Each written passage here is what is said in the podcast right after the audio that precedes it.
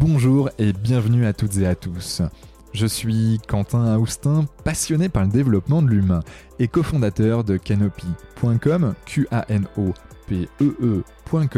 l'application qui vous permet de trouver le meilleur praticien en médecine complémentaire, faire un check-up bien-être pour faire le point et recevoir du contenu gratuit pour prévenir l'apparition de maladies et être au top de votre forme.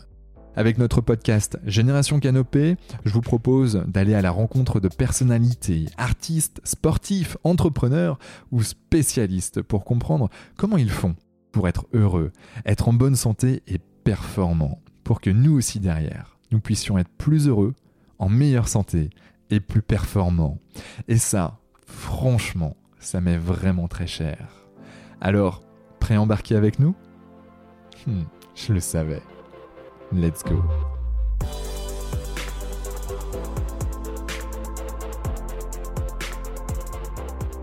Bonjour à toutes et à tous, ici Quentin Aoustin du podcast Génération Canopée et j'ai l'immense plaisir aujourd'hui d'accueillir Christophe Pétania. Alors, Ancien champion de France de karaté, il est maintenant éducateur sportif, coach physique et mental pour de grands groupes, parfois pour des miss, mais aussi bien d'autres personnalités. Christophe a notamment développé Agora Sport Concept, un concept de salle de sport en plein air et gratuite. On en reparlera un peu plus tard. Et puis Christophe, c'est aussi le papa de Paolo Petagna, une graine de champion dans le monde du karaté. Bon, bref, je crois qu'on va pas s'ennuyer. On va bien sûr parler de sport, de sport santé, de haut niveau. Bref, du sport avec les jeunes, les adolescents. Bon, on va naviguer dans cette, dans cette sphère qui euh, me semble vraiment essentielle dans, le monde dans lequel nous vivons. Alors, sois le bienvenu, Christophe. Comment te sens-tu? Écoute, je vais très bien. Je te remercie pour euh, cette invitation et pour euh, voilà, je suis un auditeur de, ton, de ton émission, donc je suis ravi d'en faire partie aujourd'hui. Je te, remercie. Merci de nous écouter, mais surtout merci d'être présent. D'être présent là, tu as, pas mal de choses justement à, nous, à nous partager euh, dans les domaines que, que j'ai pu citer précédemment. Euh, première question, qui es-tu Christophe, vu par Christophe? Alors, je suis ravi euh, de cette question. Alors, je m'y attendais un petit peu, puisque comme je t'ai dit, j'étais un auditeur de, de ton émission. Donc, je vais pouvoir parler de moi à la troisième personne, comme le fait Alain Delon. Donc, je suis ravi. parfait. Si je, te fais une, présentation un petit peu journalistique, eh ben, je suis un ancien sportif de haut niveau qui est devenu coach sportif, mais tu as fait la présentation tout à l'heure. Si je te fais une présentation un petit peu plus euh, personnelle, euh, je suis avant tout eh ben, une personne qui a fait du sport euh, son axe central de, de vie et qui n'était absolument pas prédestiné pour ça, de manière voilà, dans, dans, notre climat familial ou social, on n'avait euh, absolument aucun rapport avec le sport de manière générale. Euh, je suis euh, aussi, on peut appeler ça un épicurieux, donc euh, épicurien par la vie, c'est-à-dire qu'on on brûle pas la vie par les deux bouts, mais on, on la profite pleinement. On n'attend pas la, la, retraite ni à 62 ni à 64 ans pour la profiter. On la profite maintenant. Euh, pour pas dire j'ai vu ça, j'ai vu ça, j'ai vu ça, mais plus pour dire à notre âge, j'ai fait ça, j'ai fait ça, j'ai fait ça. C'est quand même une autre perception. Et, euh, et donc et puis curieux, donc euh, curieux, euh, curieux de tout, donc un apprentissage euh, tout le temps, comme nos amis japonais, donc toujours en train d'essayer d'apprendre de, de, de, nouvelles choses, de nouvelles connaissances, voilà. Comment je pourrais me définir en quelque sorte. Et puis après un troisième volet qui est le plus peut-être le plus important aujourd'hui dans ma vie. Marie Marie euh, a investi à 200%, c'est-à-dire que depuis le premier jour avec ma femme, j'ai dit qu'on finirait pas nos jours ensemble, euh, de manière à donner l'option d'aller de, d'aller le plus loin possible et de pas de pas avoir rien et rien pour acquis. Donc euh, ma femme comprenait pas cette phrase au début, elle me disait mais pourquoi tu me dis ça? Moi, je veux vivre jusqu'à la fin de mes jours avec toi. Je dis mais moi aussi, mais si on dit que c'est fait, c'est fini voilà, on se remettra ah, en question. Donc, on se remet en question tous les jours et essayons d'aller le plus loin possible ensemble.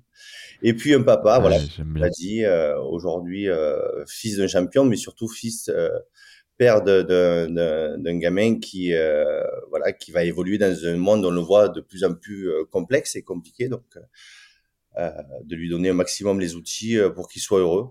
Donc, voilà, on a, on a, un projet commun. je l'éduque pas, je, je le construis. Voilà. D'accord. Et, tu le construis, euh, quels sont les fondamentaux que tu, poses justement sur cette construction avec lui? Alors, euh, les enfants sont des pages blanches quand elles naissent, donc euh, on, peut, on peut facilement se rendre compte que tous les grands sportifs de haut niveau n'ont jamais été, ou alors c'est c'est une infime partie euh, des, des, sportifs innés. Ce sont des sportifs qui ont été construits. Quand on prend le père de Tiger Woods, les, les, les Sir Williams et bien d'autres sportifs de haut niveau, euh, les parents ont, ont, construit leurs enfants à, travers certains euh, principes. Donc du coup, euh, l'idée c'est que plus tard, bien évidemment, il construira sa vie lui-même et il, a, il aura besoin de ces fondamentaux-là pour pour la construire. Mais dans un premier temps, l'idée c'est de mettre pierre par pierre euh, d'abord des, ben, des, notions de respect, euh, d'éducation, de moralité, et puis après derrière de travail, parce que rien ne vient sans travail euh, acharné. Et puis, de toute façon, dans la vie, on le sait, si on veut réussir, il faut, il faut travailler quand les autres se reposent aussi un petit peu, bien qu'il faut prendre du temps pour soi après derrière. On en parlera. Ouais, ouais. C'est vrai qu'on sous-estime ça, euh, notamment les, workaholics, ceux qui bossent dur. Il euh, y, a pas mal d'entrepreneurs dans, cette sphère et des sportifs de haut niveau. Et la notion de, prendre le temps, euh, bah, la notion de repos est juste essentielle pour construire en fait bah, des schémas neuronaux, tout simplement aussi euh, ben, euh, les muscles, hein, euh, les muscles se, se, se, construisent aussi pendant la phase de repos et phase de sommeil, en l'occurrence, en tout cas pour certains d'entre eux. Donc, donc, ok, bah merci pour, pour, pour ce partage. Épicurieux, est-ce que tu connais Jamy, Jamy qui, qui, qui, est sur Instagram et qui a développé en fait une chaîne Épicurieux d'ailleurs? Pas du tout. Jamy là sur France 3. Ah, il a, il a marqué ça Ouais, c'est pas sorcier, ouais, c'est pas sorcier, tu sais. Donc il est là maintenant, il est, il est en solo et en fait sa chaîne YouTube et, euh, et Insta c'est épicurieux et, et, donc euh, c'est assez sympa. Ouais. J'ai absolument pas euh, pompé euh, ce mot-là, c'est un mot que, que, que j'utilise depuis quelques temps et je, tu vois, je le suis pas du tout. Donc, euh, mais je regarderai ça avec intérêt. Ouais, ouais, ouais, c'est assez cool. Euh, bon, super, tu, tu, tu mets les, les, les, pieds dans, dans, le plat, comme on dit, euh, avec, le, avec le sport, euh, notamment le sport de haut niveau. Mais, mais du coup, tu dis que ta, ta, ta, famille n'était pas forcément dans le monde du sport. Co comment t'es tombé Comment comment t'as découvert le karaté? Comment, comment tout ça est arrivé, en fait? Et comment t'es tu t'es dit, ok, le karaté, c'est génial, et ensuite, je passe en sport de haut niveau. Voilà, cette phase-là tout simplement, moi, mes parents étaient dans la restauration, absolument rien à voir. Ouais. Donc, euh, j'ai baigné dans un milieu euh, où euh, tu, ben, tu, vis entre le bar, la cuisine, le, les clients. ma chambre était même dans le restaurant de... de, de moi, mon père avait construit des murs et, et j'entendais quand j'allais me coucher le soir, alors que j'avais cours le lendemain, les gens mangeaient dans le restaurant, pour te dire un petit peu l'ambiance dans laquelle je vivais, parce qu'on n'avait pas à l'époque les moyens d'avoir une maison à côté du, du restaurant, donc on vivait dans le restaurant. Donc c'était un petit peu euh, un monde un petit peu particulier. Et puis euh, j'étais un enfant euh, très énergique, très dynamique, donc il a fallu euh, faire du sport pour me canaliser. On m'a mis au, karaté, donc j'y allais plutôt à reculons pendant des années. voilà, donc mon père me déposait et venait me rechercher, donc j'avais pas d'issue d'échappatoire entre guillemets. J'étais obligé d'y aller et j'y allais. Je faisais mon karaté, mais de manière subie plus que qu'avec envie. Quoi. Et puis euh, vers, euh, je commençais la compétition et sur chaque compétition, euh, dès que j'arrivais sur une compétition, je vomissais. Euh, avant d'arriver sur le stade, je vomissais, je vomissais, je vomissais et je passais pas un tour. dès le premier combat, je me faisais sortir, j'étais nul, mais mais d'une force pas possible. Et puis vers 14 ans, j'ai commencé à avoir des, des résultats qui commençaient à être un petit peu plus intéressants. Donc j'ai j'ai euh, ben, j'ai monté un petit peu les niveaux départementaux, régionaux et puis euh, à l'époque, si tu partais au championnat de France, c'était déjà un exploit. Donc, euh, je suis parti au championnat de France, euh, puis après, j'ai commencé à en faire plusieurs, et puis j'ai commencé, j'ai été le, le premier podium national de, de, mon club. Donc après, ça a commencé à, à intéresser un petit peu les, les entraîneurs nationaux qui m'ont sélectionné après pour pour pour ben, pour les, les, le, pôle France, pour les stages avec l'équipe de France, pour voilà. Et puis après, j'ai je suis passé euh, un sportif de haut niveau à ce moment-là. Donc, c'était des périodes encore où, malgré le haut niveau, où j'aimais pas forcément le karaté. C'est assez fou. Je l'ai aimé beaucoup plus tard, mais j'aimais par contre cette reconnaissance qu'on avait, ce côté un petit peu... Euh, euh, voilà, égo, euh, égo euh, surdimensionné qu'on avait un petit peu, où tout le monde parlait de nous, on passait dans le journal, où on passait un petit peu, voilà, on était un petit peu les stars locales euh, de notre euh, de notre discipline. Donc du coup euh, tout ça ça me plaisait un petit peu. Donc je suis resté là-dedans. Et puis après j'ai aimé le karaté et j'ai monté mon école et ainsi de suite. Voilà. mais je suis pas du tout dans un milieu à la base baigné dans le sport. Donc du coup j'ai voilà j'ai gravi les échelons étape par étape. Étape par étape. Et ce que là où je peux remercier mes parents, c'est qu'ils ont jamais lâché la bride. Pour eux, ils voulaient. Euh, j'ai fait plein d'autres sports plus fun à côté. Je faisais beaucoup de skate, du motocross. J'ai fait plein d'autres activités sportives, mais ils m'ont toujours dit le, le karaté, euh, c'est ta base, tu la gardes. Et euh, je suis content parce que quand j'ai vu plein d'amis à moi qui ont fait un peu de plein de sports, mais qui ont jamais rien fait de de très très bien dans un sport. Moi, j'ai eu la chance d'avoir mes parents qui m'ont tenu là-dessus. Ils m'auraient pas tenu là-dessus à l'âge de 12 ans, 13 ans, quand on rentre en préadolescence, j'aurais lâché comme beaucoup et et j'aurais mmh. pas eu mon chemin de vie parce qu'au final, on en parlera peut-être tout à l'heure, mais mais ma façon de coacher, elle a un lien euh, très fort avec le karaté, donc euh, euh, ça m'a permis de me recentrer sur beaucoup de choses et de recentrer tous mes tous mes clients et mes coachés. Yes. Bah, avant de partir là-dessus, j'aimerais qu'on fasse un focus sur le fait que tu vomissais euh, euh, quand tu quand tu débutais les compétitions. Ça, c'est euh, lié au stress, j'imagine. Qu'est-ce que comment t'as fait justement pour ben, pour passer cette étape et, faire en sorte que tu ne vomissais plus après? Alors voilà, ben, en fait, ça, a été une introspection et j'ai fait même une psychanalyse là-dessus parce que j'arrivais pas à, comprendre pourquoi dès que j'arrivais sur une compétition, que ce soit un amical une, département, euh, une compétition départementale, nationale ou internationale, le stress était au, même niveau. Et en fait, j'ai compris un petit peu plus tard, en fait, moi, j'évoluais dans un, environnement qui était stressant. Je, je naviguais eh ben, autour d'une cuisine où ma mère savait pas si elle avait assez de viande pour le service, si euh, euh, mon père me demandait si l'extra qui devait venir aujourd'hui allait venir ou pas, combien on va avoir de clients, et ainsi de suite. Et en fait, moi, je, je, je, je, je recevais ce stress de manière indirecte et il fallait que je le retransmette quelque part à l'endroit où c'était le plus important pour moi et le, le plus important pour moi c'était la compétition. Donc en fait, je, voilà, je retransmettais ce stress à ce moment-là. Et donc j'ai compris ça. Donc ça c'est très important dans le format euh, éducatif qu'on peut donner après à ses enfants, de, de, comprendre ça de manière à pas imbriquer une notion de stress permanent dans notre maison, dans notre foyer, dans notre environnement, de manière à à ce qu'ils ne le reproduisent pas dans quelque chose qui va être plus important pour lui. Donc j'ai compris ça. Euh, du coup, euh, du coup, j'ai toujours vomi quand même pendant pendant de nombreuses années. Et puis euh, j'ai fait une dernière compétition. En fait, en fait, j'ai arrêté ma carrière en 2004 et j'ai refait une dernière compétition en 2019. Euh, donc ça veut dire quasiment 15 ans après, sous la demande d'entre guillemets de mon fils qui m'avait jamais vu combattre.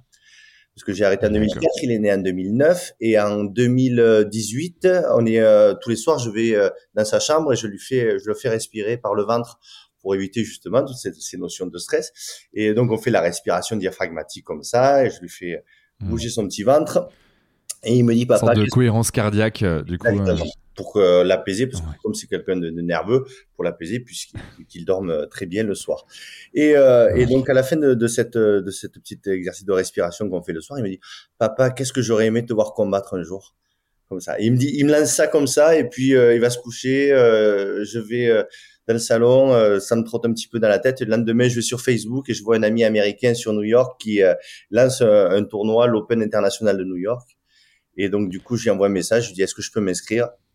Euh, Mais j'ai dit, par contre, je veux pas m'inscrire en vétéran, je veux m'inscrire en élite avec les petits jeunes de 20 ans, même si j'en avais quasiment 40. J'ai dit, je te promets de m'entraîner pendant six mois durs. Et, euh, et, voilà, donc il me dit, euh, ok, je te connais ton passé de sportif, il y a pas de souci. Donc voilà, je suis parti euh, le lendemain matin. J'ai dit à mon fils, ben tu vas me voir combattre. Fatalité, euh, tu peux tu peux combattre le matin parce qu'il y a une compétence enfant le matin et, et adulte l'après-midi. Donc au moins une fois dans notre vie, on pourra combattre le même jour je te coacherai le matin et je dis tu me coacheras l'après-midi. Et pour moi, c'était aussi l'idée de terminer la boucle, d'inviter mon père qui m'a toujours suivi aux compétitions, ma femme qui m'avait jamais vu combattre. J'ai même invité ma belle-mère. T'as vu comme je suis gentil. et on est partis du coup, euh, du coup à New York et, euh, et, on a fait cette compétition. Je perds un quart de finale contre le champion américain, mais au-delà de, du résultat sportif qui n'est finalement euh, euh absolument euh, pas important. L'idée, c'était d'arriver de plus vomir à cette compétition, de boucler la boucle. Du coup, j'ai tordu le cou à ce, cette notion de stress que je pouvais euh, euh, inculquer également à mon fils quand il avait ses compétitions. Et du, depuis ce jour-là, il n'a plus aucun stress quand il part en compétition, que ce soit compétition nationale ou internationale. Non, non. Ok. Euh, j'ai j'ai coupé court à, à, toute notion de stress dans notre vie personnelle et sportive et professionnelle. Voilà. Ok, c'est excellent. Et en effet c'est vrai que c'est important justement de, limiter au maximum le stress parce que ben, on sait que le, stress a une importance euh, bah, déjà physiologique pour se réveiller, euh, pour faire ce genre de choses, mais euh, ou, quand on a peur, mais l'idée c'est que dans, dans la maison et notamment dans le monde du sport de haut niveau, si on est dans, dans une harmonie euh, totale et, et qu'on est à l'aise, qu'on est bien, qu'on est serein, bah en fait, on fait des prouesses qui sont juste gigantesques. Et, euh, et, là, tu vois, je suis en train de lire la biographie de Nadal. Et, euh, et il explique en fait l'écosystème dans lequel il a vécu de, de son enfance avec ses oncles, notamment un qui était bah, au Barcelone, Barça, donc au, foot, son père chef d'entreprise, mais qui qui est le voilà, le pater de la famille, et puis Tony, donc euh, son, son oncle qui l'a coaché et accompagné. Euh, et, c'est vrai que c'est assez. Euh, tu vois qu'il est dans un écosystème serein, tu vois, sain, propre, tout est, tout est clean, et c'est hyper important, je pense, quand on est, quand on est sportif. Exactement.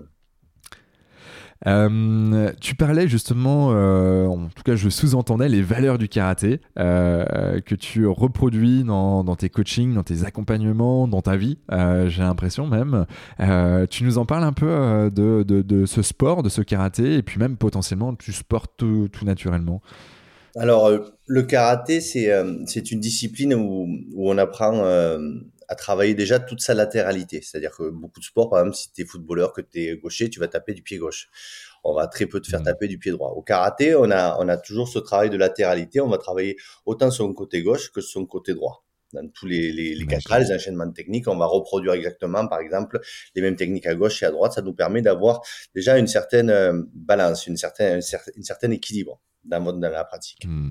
Euh, ensuite, il y a un précepte du, du karaté qui dit l'esprit plus que la technique au karaté. Donc, euh, euh l'esprit prédomine sur euh, sur le sur la technique. Donc, c'est très important.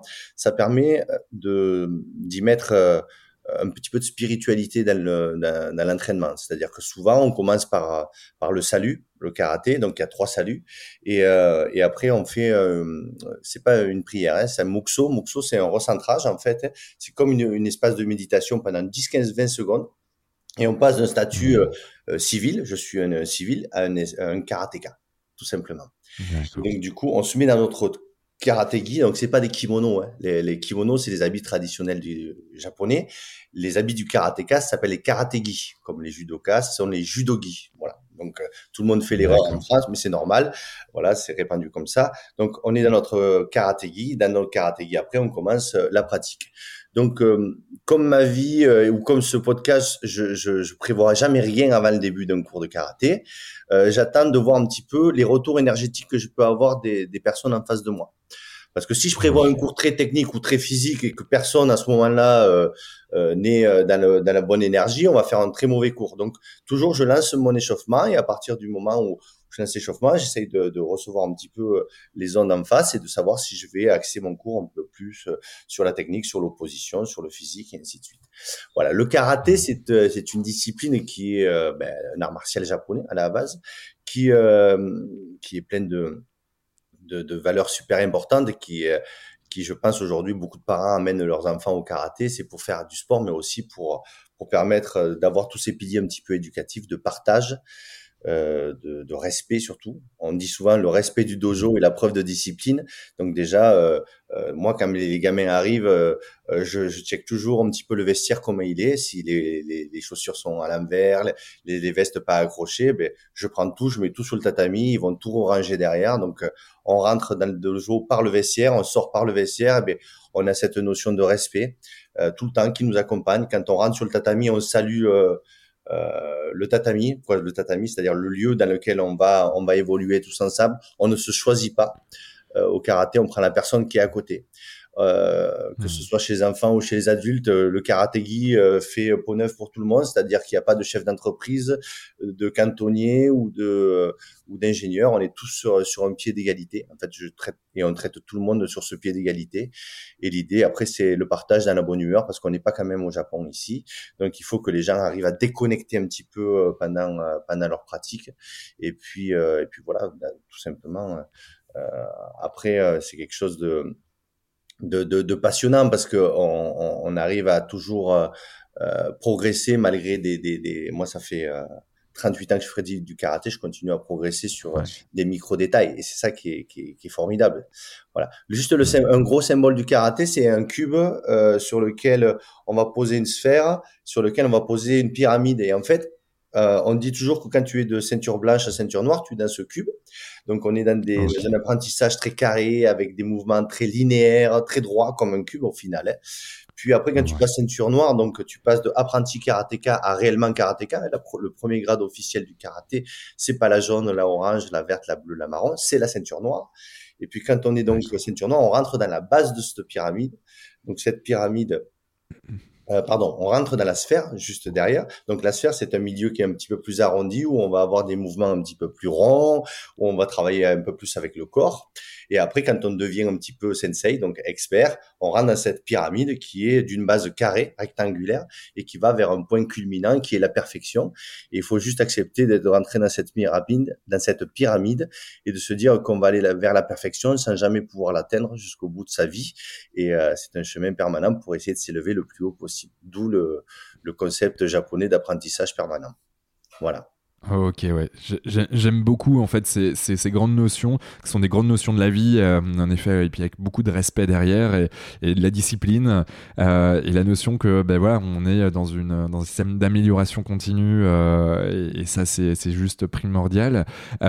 les danes, juste question personnelle, les danes, donc elles arrivent quant à la ceinture noire, qu'est-ce qu'elles signifient en fait exactement ces danes elle signifie un degré de technique en fonction de, de tes années de pratique. C'est-à-dire que quand tu passes, donc aujourd'hui on peut être euh, ceinture noire à 14 ans, à l'époque c'était 16 ans, ma génération maintenant c'est 14 ans. Ben, donc tu passes de suite ceinture noire premier dan, donc c'est un grade qui est reconnu par la fédération française et la fédération mondiale de karaté.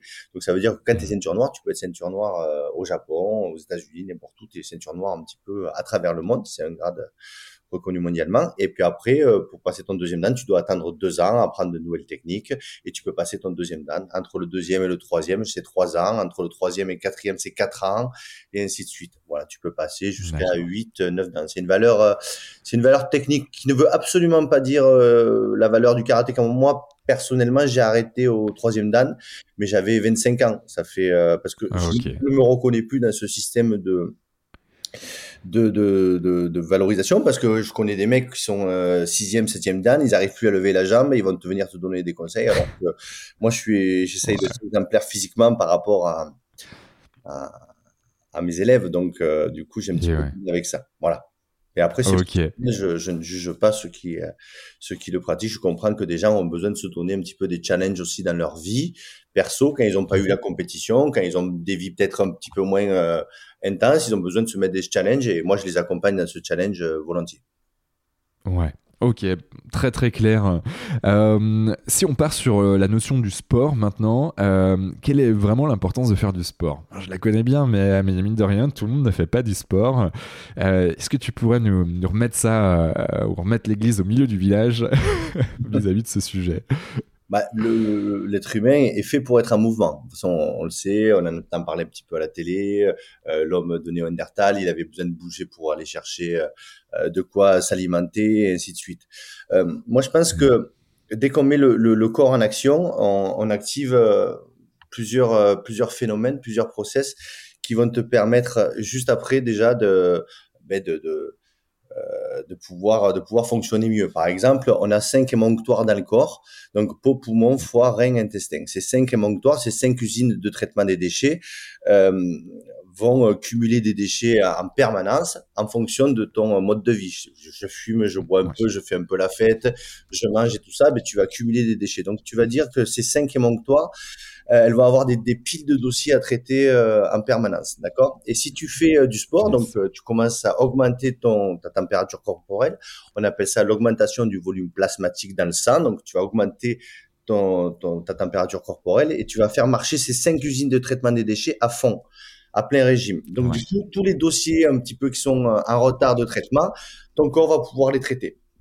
Donc déjà, tu vas avoir une meilleure peau, tu vas avoir une meilleure euh, digestion, tu vas avoir, euh, euh, voilà, tu vas un petit peu nettoyer l'usine de l'intérieur. Si tu mets en place une alimentation un petit peu nickel, que tu vas faire peut-être un petit peu de, de sport à jeun le matin, que tu vas faire un petit jeûne intermittent, tu vas permettre encore plus à ces usines de, de traiter tous ces dossiers en retard. Donc ça, c'est déjà déjà de manière juste physiologique, biologique, important de faire du sport dans un premier temps. Dans un deuxième temps. L'importance, je, me permets juste de te couper. Combien de temps, selon toi, en fait, euh, il faut faire du sport euh, par jour euh, pour activer ces, usines? Mais Déjà, il faut arriver à la transpiration. Donc, déjà, le, temps un sport varie aussi en fonction des saisons. Moi, j'ai des échauffements qui sont hmm. beaucoup plus longs l'hiver et beaucoup plus courts l'été. Parce qu'on transpire beaucoup plus vite. Donc la température extérieure conditionne un petit peu le degré et l'intensité de la séance que je vais que je vais y mettre. Voilà. Donc, euh, je pense que c'est minimum à, 30 à 45 minutes par jour, et, et je pense qu'à minimal, il faut, il faudrait au moins deux, trois fois par semaine. Moi, je fais du sport tous les jours, mais après, c'est mon mode de vie, c'est-à-dire que je suis mal si je ne fais pas.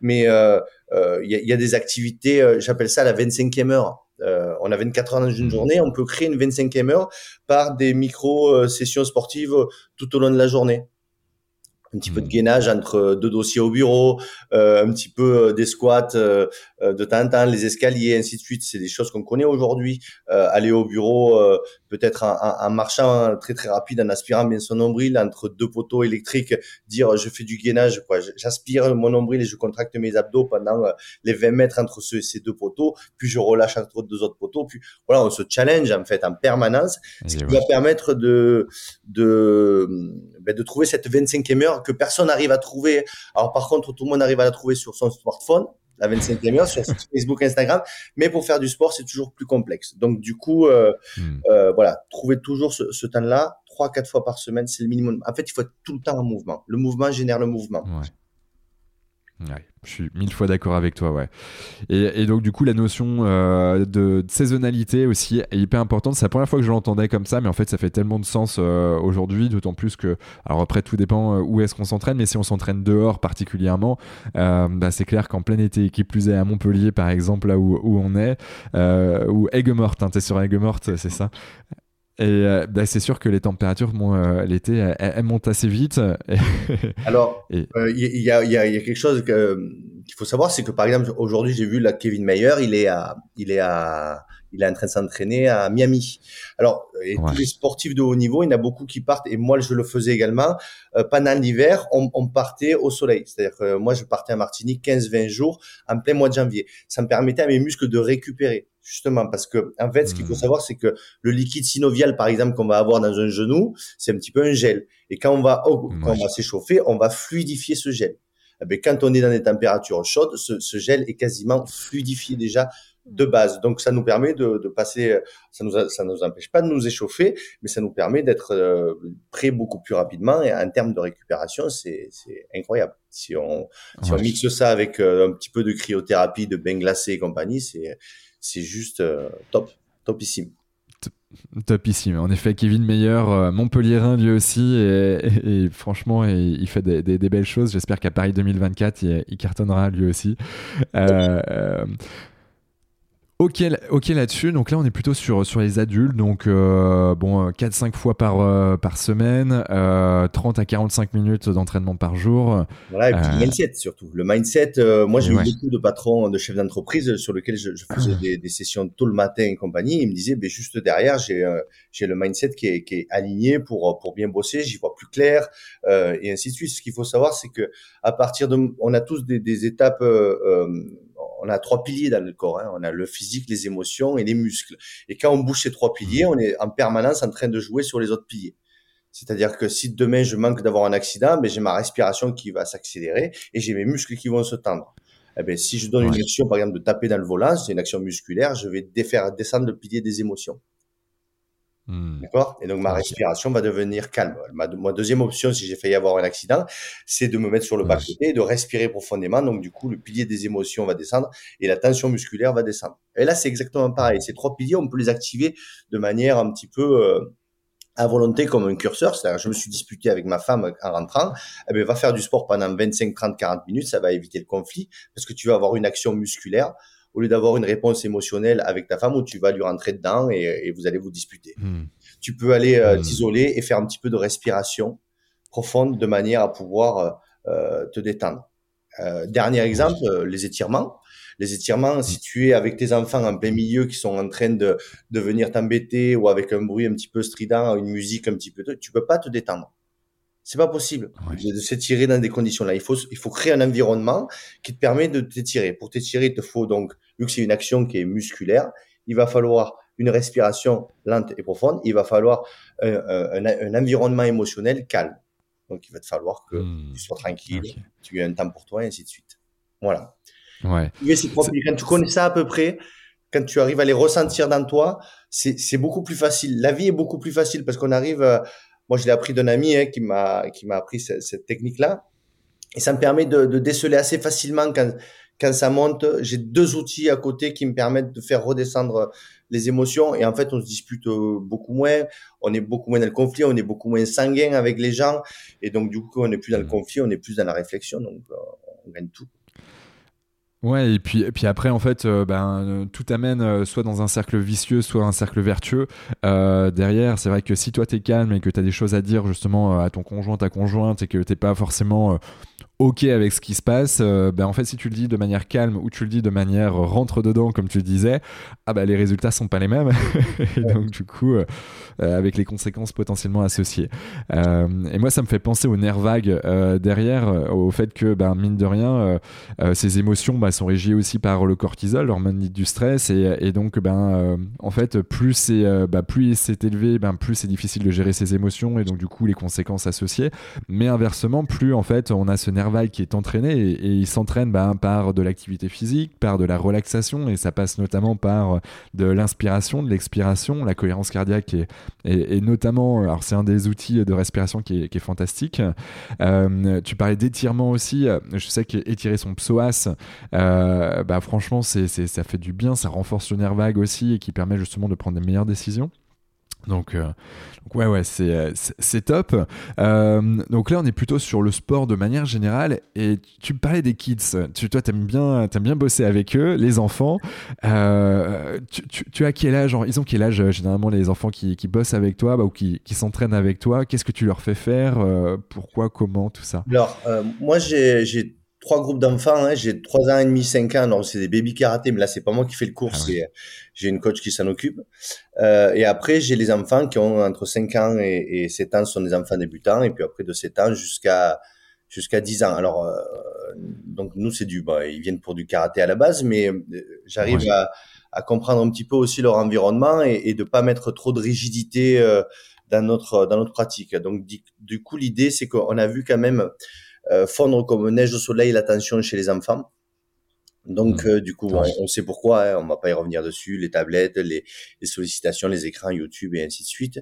Donc, du coup, mmh. euh, pour arriver à capter leur attention, euh, je suis dans un mix permanent entre jeu et travail.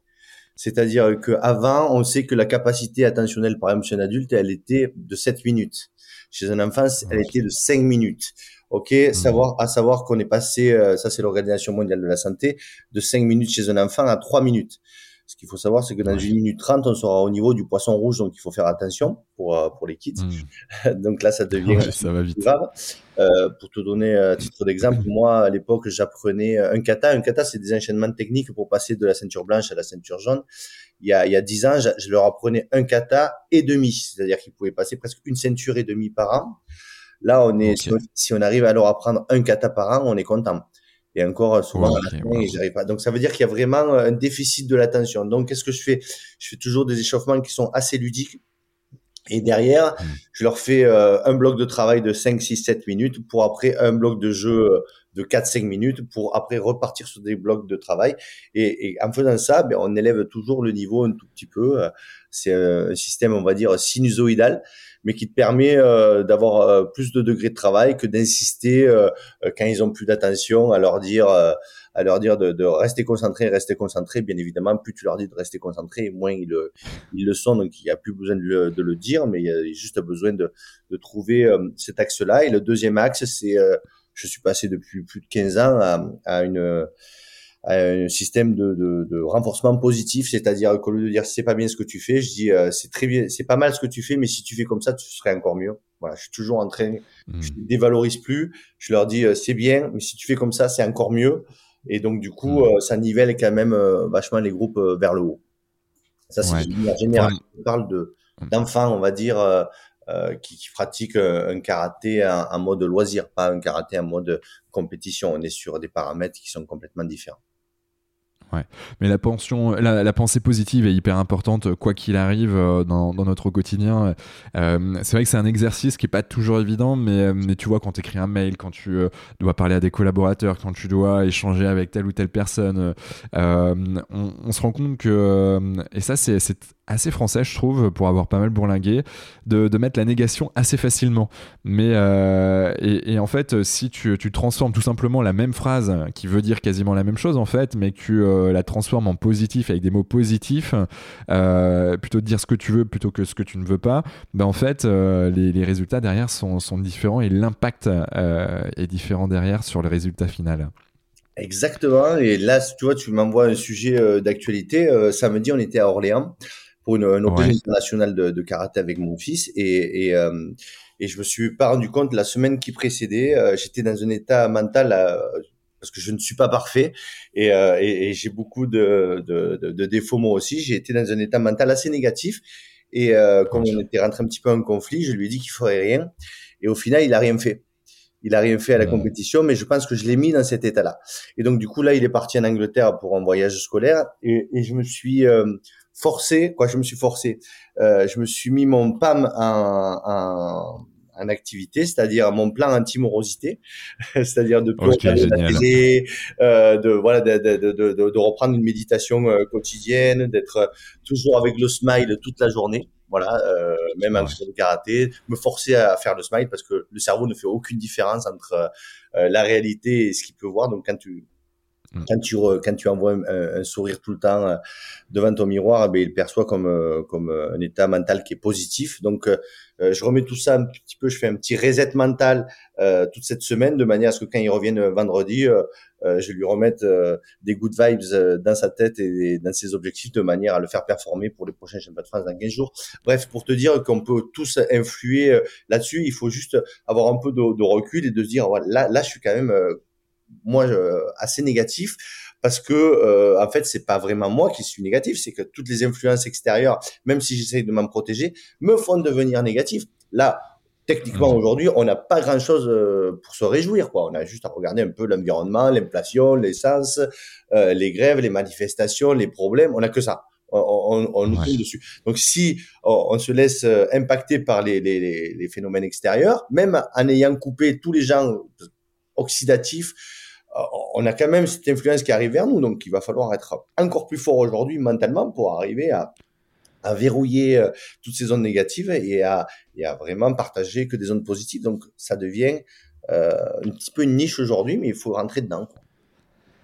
Ouais, et, créer sa bulle, c'est hyper important, euh, en effet, de capter aussi ces, ces, ces, ces mauvaises ondes, euh, parce qu'en fait, des fois, on est dans cette fameuse roue, euh, voilà, de, de, de l'hamster là, et, et, puis on, se rend même plus compte qu'on est en train d'avancer dans cette roue, et, euh, et c'est ça qui est le plus dangereux. Et, la question que, que, que je me pose vis-à-vis de toi, c'est comment toi tu prends conscience de ça? Est-ce que c'était euh, le, le, résultat, là, en l'occurrence, de ton fils à la compétition? Est-ce que est-ce que tu as des jalons comme ça non, c'est le résultat du karaté. Comme je te disais, on a, on a un gros travail d'introspection, ouais. c'est-à-dire que euh, on, on, dit, on, on, se pose toujours en permanence les questions de, de, de, quel est notre état mental au jour le jour. Tu vois comment je ouais. suis aujourd'hui. Euh, euh, je, je, je, raisonne vachement par rapport à, à, à nos cycles à nos cycles, à notre biorhythme. Mmh. Tu sais, on a des cycles émotionnels, physiques, intellectuels. Là, par exemple, techniquement, je suis dans un cycle intellectuel. Je lis beaucoup. Voilà, mais ça dure, je sais que ça va durer trois jours, trois jours et demi. Et puis, par contre, physiquement, c'est super dur. Là, j'ai fait un courrier de body karaté. Euh, j'ai subi pendant tout le cours. J'ai eu du mal à prendre le dessus parce que je suis pas sur un cycle physique. Donc, mmh. euh, des fois, je vais regarder Rasta Rocket, je vais pleurer comme une madeleine alors que c'est un film qui est rigolo, mais à la fin, ça va me faire pleurer parce que je vais être dans un cycle émotionnel. Tu vois, donc, euh, ouais, je suis plus sensible à ce moment-là. Il faut juste apprendre à se connaître. Quand on a compris ça, après, il faut pas insister. C'est-à-dire que physiquement, je vais faire mon sport, mais de manière un petit peu plus modérée pendant ce cycle où je suis pas dans un cycle qui est physique. Quand je vais être dans un cycle qui est physique, je vais envoyer euh, dix fois plus le, le charbon, comme on dit chez nous. Euh, voilà. Et, et, et, par contre, je vais pas être euh, moins apte à, la réflexion. Quand je vais être dans, le boulot, euh, je sais que trois jours plus tard, je vais être mieux. Donc, j'attends un petit peu que ça vienne. Il faut sentir les choses. En fait, il y a, y a, tout se passe. On, on, lit plein de choses, on, on regarde, on s'alimente de podcasts. Tout ça, ça vient de l'extérieur. Mais avant de chercher des choses de l'extérieur, il faut qu'elles viennent de l'intérieur, essayer de ressentir ce qui se passe à l'intérieur de nous. Déjà, ça nous permet d'avoir beaucoup de réponses. Et puis après, on se sert de podcasts, de blogs, tout ça pour, pour venir alimenter un tout petit peu plus. Ouais, ouais, et puis, et puis, et puis avancer vers, euh, ouais, vers ce que ce qu'on ce qu'on ressent, la, la, notion de, ouais, de, de, de, sentir les choses est hyper importante. Euh, il y a on, perd un peu cette notion. Alors, elle n'est pas toujours évidente. Il faut, il faut savoir prendre le temps, en effet, de, de, se poser les bonnes questions, de se dire ouais, où est-ce que j'en suis là actuellement dans, dans, les sphères de ma vie? Et puis, et puis à un moment donné, euh, clac, euh, on avance euh, et, et, on se met en mouvement. Et ça, tu l'as, tu l'as très bien dit tout à l'heure. C'est hyper important d'être en mouvement. On se met en mouvement par le sport. On se met en mouvement aussi ceux qui font pas de karaté, parce que bon, les gens ils vont nous écouter. on va tous se mettre au karaté. déjà la méditation. La méditation permet déjà de manière au quotidien de capter l'attention et surtout la méta-attention. La méta-attention, euh, c'est euh, ramener l'attention au niveau de, euh, du point zéro, c'est-à-dire que quand je sens mon, mon esprit mmh. vagabonder alors que je suis en, période de méditation, si j'ai lâché ma respiration, eh ben, c'est de ramener l'attention à ma respiration. Juste de faire le simple fait de faire ce travail d'aller-retour permet de muscler le ressenti déjà et, et la capacité de, de, concentration sur soi quoi, et puis d'introspection. Ouais, et essentiel, essentiel pour, euh, bah, pour vivre en fait ce qu'on a envie de vivre. Euh, en effet, la notion des fameuses 1440 minutes par jour bah ouais, on sait pas quand tout ça va s'arrêter. Hein. 1440 minutes, c'est 24 heures. Euh, et, euh, et j'aime bien la notion que tu as mentionné au début du podcast, qui était justement de ne pas attendre la retraite pour faire ce qu'on a vraiment envie. Euh, et, et c'est important d'être aligné avec soi et puis de faire ce qu'on a envie de faire. Alors il y a des choses, bah, ça prend du temps, ça, ça coûte de l'argent, en effet, mais, mais voilà, si tu te mets des objectifs, ben, en fait, tu peux y arriver. Il faut, faut, mettre le pied dans la porte. En fait, je, je vais te donner un exemple hyper précis. Ça prend de l'argent. moi, quand mon fils a eu euh, l'âge de rentrer au CP, on l'a mis dans une école internationale, d'accord, qui coûtait cher. Génial. Qui coûtait euh, bon, 500 euros par mois, plus euh, euh, les à côté, on était à 700 euros par mois. Je te laisse faire le calcul, ça fait une année scolaire environ à plus de 7000, 8000 euros par an. D'accord, je les avais pas. Ouais. Je ne les avais pas. Et quand j'ai, en fait, quand j'ai vu un petit peu le modèle éducatif me correspondait plus de le mettre dans un système d'éducation comme ça à l'anglo-saxonne. Donc du coup, j'ai dit on le fait avec ma femme. Mais elle m'a dit mais on n'a pas les sous. J'ai dit mais on s'en fout. J'ai dit on l'inscrit. Et puis quand on l'aura inscrit, on trouvera la solution. Et on s'est hmm. débrouillé à trouver la solution. J'ai créé des stages, de, euh, j'ai fait plein de choses de manière à pouvoir euh, récolter l'argent. Et on, est, on se saignait quelque part. Mais aujourd'hui, il est trilingue. Euh, on peut voyager à travers le monde. il parle à tout le monde. Sur Instagram, il a des amis américains. Il parle. J'ai l'impression qu'il est, il est né là-bas. Euh, voilà, il a cette facilité. Euh, de communication qui est absolument euh, géniale quoi et, et je peux le laisser n'importe où j'ai peur de rien parce que je sais qu'il saura toujours se débrouiller parce que euh, voilà sa mère est espagnole donc elle lui a parlé espagnol dès sa naissance il a jamais regardé un dessin animé en français euh, Netflix, euh, c'était mon, euh, mon truc. J'ai dit, je prends Netflix, mais euh, euh, on regarde rien en français. Ok, donc on est toujours là, là-dessus. Donc on regarde aucun épisode, aucun en français. Donc du coup, ça nous permet d'être toujours euh, dans cet état d'esprit un petit peu à l'anglo-saxonne qui nous correspond un petit peu plus. J'ai un petit peu bifurqué, Quentin, excuse-moi. Non, mais, non, mais t'inquiète, moi j'aime bien, j'aime bien cette notion parce que, en fait, tu, tu mentionnes le fait que euh, on a envie d'aller là, euh, même si on n'a pas encore forcément l'argent aujourd'hui, c'est pas grave, on va faire en sorte de pouvoir y arriver. Et, et j'aime beaucoup cette notion de bah, d'objectif, bah, c'est un chemin. Et, et, en fait, à un moment donné, bah, moi je, je, je, raisonne aussi un peu comme ça. Des fois, tu dis, bon, ben, t'as envie d'aller là, voyager à tel endroit où tu as envie de euh, sauter en parachute euh, ou, d'apprendre à sauter en parachute tout seul, n'importe quoi. Bon, bah, des fois, en fait, il y a des. Euh, il y a le fait de poser cette intention et cet objectif. Il y a des choses en fait assez fabuleuses qui, qui se mettent en place et qui, de manière consciente et inconsciente, vont t'amener en fait vers cet objectif. Et, et ça, bah, ça vient avec la volonté, mais ça vient surtout en fait avec le fait de poser et de se dire ok, on y va.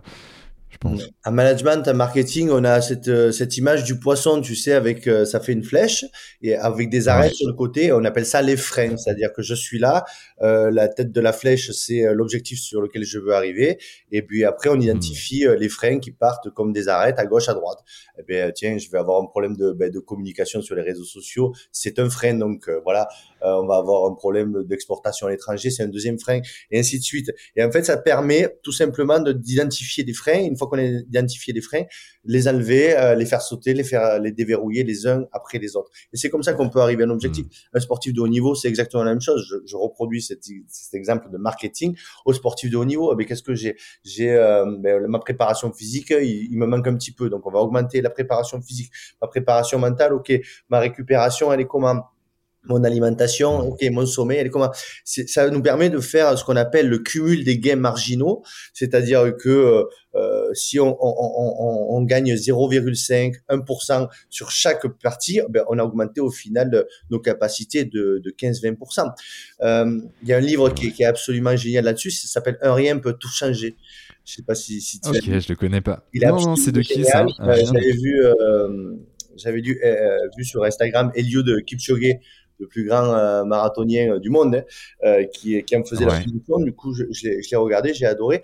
Et il expliquait que l'équipe britannique, par exemple, de, de, cyclisme, était au fond du saut il y a à peu près 20-30 ans. Et ils ont pris un petit peu des ingénieurs qui ont absolument tout repensé, c'est-à-dire qu'ils ont peint le, le camion à l'intérieur en blanc de manière à avoir la poussière sur les vélos pour pouvoir régler les, les, les, vélos de manière un petit peu plus précise, qu'ils ont changé les matelas de tous les de tous les de tous les coureurs, qu'ils ont, euh, hmm. qu'ils ont euh, voilà augmenté euh, la cryo, la cryothérapie en termes de pratique, qu'ils ont fait voir à tous leurs tous leurs cyclistes des des, des, des, psychologues et ainsi de suite. Et en fait, ils ont réglé des, des, des, dizaines et des dizaines de détails qui leur ont permis de devenir aujourd'hui une nation phare de, du cyclisme dans le monde. Mais il a fallu passer par cette période un petit peu de reset et de, de trouver un petit peu euh, tous les petits curseurs qui vont te permettre euh, d'optimiser la machine. Voilà, je dis toujours qu'un athlète de haut niveau, c'est une, une Formule 1 qu'il faut régler en permanence. Voilà. Ouais. Ouais, ouais, non, mais ça, ça c'est clair et, j'aime bien. Je vais, euh, mettre dans les notes du podcast de toute façon ce, bouquin. Euh, je, vais, le lire. Je le connais, je le connaissais pas, tu vois. Et je suis assez féru aussi ce genre de, de petits bouquins, de petits bouquins, deux bouquins qui, font la, différence là pour le peu. Euh, génial, génial là-dessus.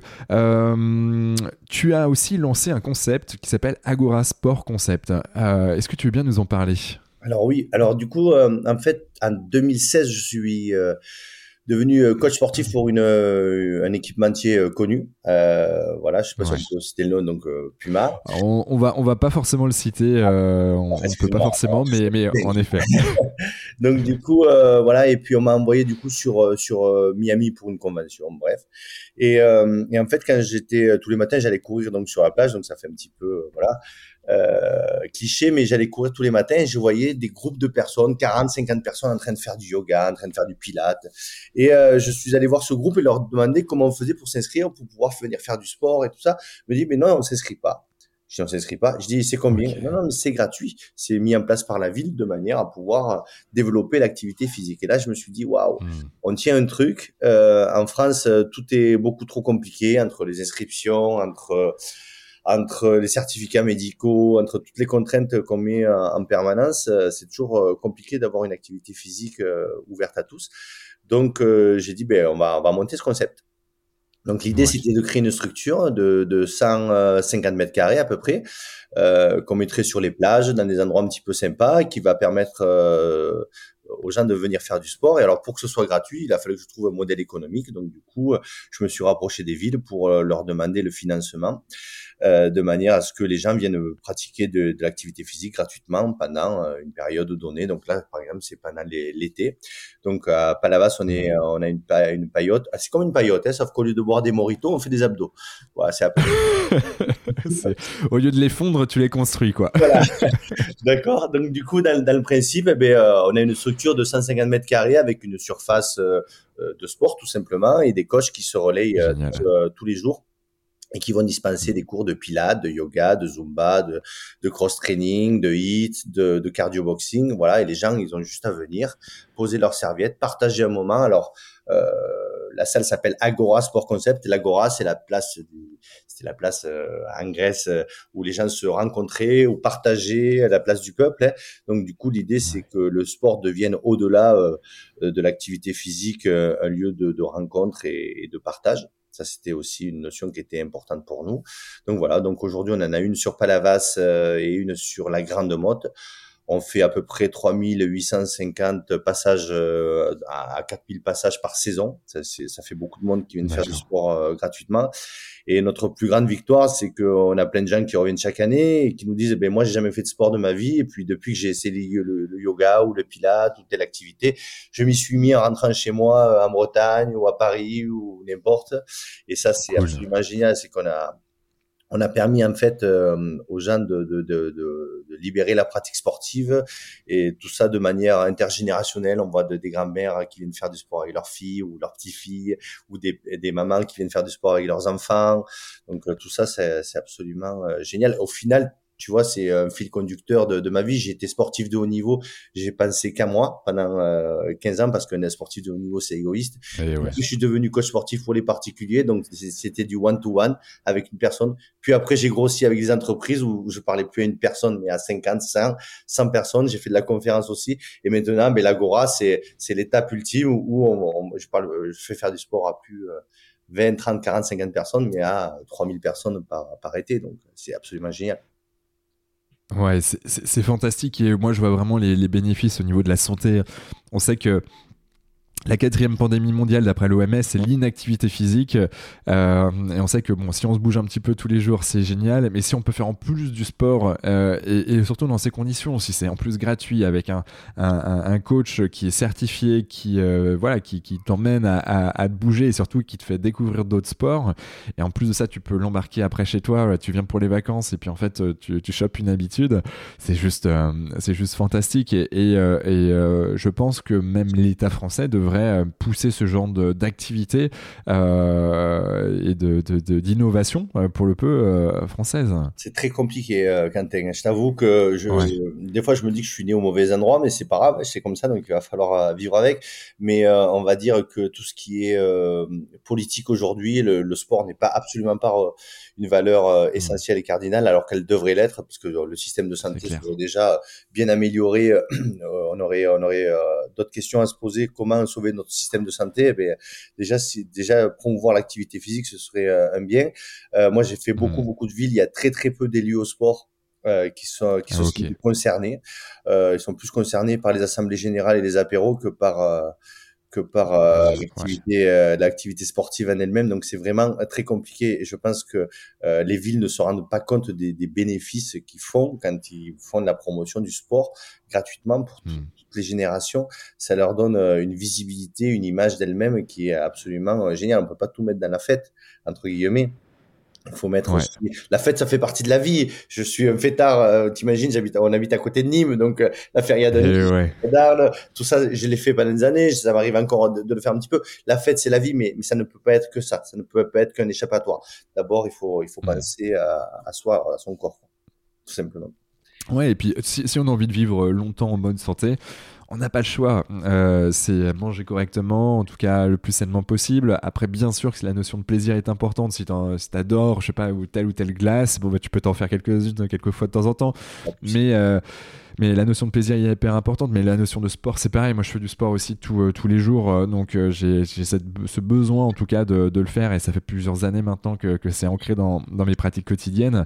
Et, et, en fait, tu es tellement mieux. Et, et franchement, tu, tu, regardes comment ton corps est, comment tu es, comment tu es vis-à-vis -vis des autres. Il n'y a pas photo, quoi. C'est juste génial. Ouais. L'idée après, voilà, ce serait d'arriver à, à, développer un petit peu euh, cette activité. Euh, alors pas que sur euh, des saisons estivales, hein, on pourrait très bien travailler avec des grosses entreprises qui veulent faire des séminaires et de dire on a une structure de 150 mètres carrés à un endroit précis et puis on va permettre aux gens de, de faire du sport, voilà. Et puis voilà, l'idée c'est de de, de, de, terminer ma vie de, coach sportif pour passer sur l'entrepreneuriat. Euh, bien que je suis pas du tout formaté euh, dans ce milieu-là, je suis pas un bon entrepreneur. Euh, J'essaye de l'être, je m'améliore, je, je, travaille dessus, mais euh, on le devient. Hein. Pas les automatismes, j'ai pas le. Il faut faire beaucoup de relationnel. Euh, euh, faire beaucoup de fake, j'ai beaucoup de mal avec ça. mais bon, euh, je, je, je, crois à mon projet. Je me dis que j'ai un petit peu d'avance euh, dans l'idée que il, il, est, il, il, arrive un peu trop tôt dans notre société, malheureusement. Il serait. Ouais. Alors après moi je pense que tu vois Paris 2024 est en train de secouer certaines choses euh, qui sont intéressantes en tout cas qui, qui rendent plus visible le sport euh, tant pour la partie handicap que la partie valide et, et de de facto, en fait, on, voit qu'il y a des choses qui, se mettent en place. Euh, je pense à, la Banque Populaire, euh, dont tu, avec qui tu, tu, bosses euh, de, de, temps en temps. voilà, ils sont quand même assez ancrés dans le, le, paysage des Jeux Olympiques Paris 2024, avec tout ce qui va avec. Et, je pense que c'est vraiment quelque chose d'hyper d'hyper important. Et, et, d'ailleurs, la question qui me vient à l'esprit, c'est que toi, tu accompagnes ces boîtes-là, mais comment tu les accompagnes Est-ce que c'est très ponctuel dans des agences, par exemple, en l'occurrence. Euh, comment ça se passe? Non, c'est plus lors de, de, leur séminaire où je vais intervenir, euh, on va dire, en tant que ben, conférencier tout simplement. Voilà. Euh, donc, ils vont avoir des ateliers, différents ateliers. Et puis, euh, sur, euh, on parlait en début de, de, podcast de notion de gestion du stress, leur apprendre à, hmm. à, gérer leurs émotions, leur stress, comment rentrer dans un rendez-vous de manière plus active. On parlait de, de respiration en début, respiration, muscle, émotion.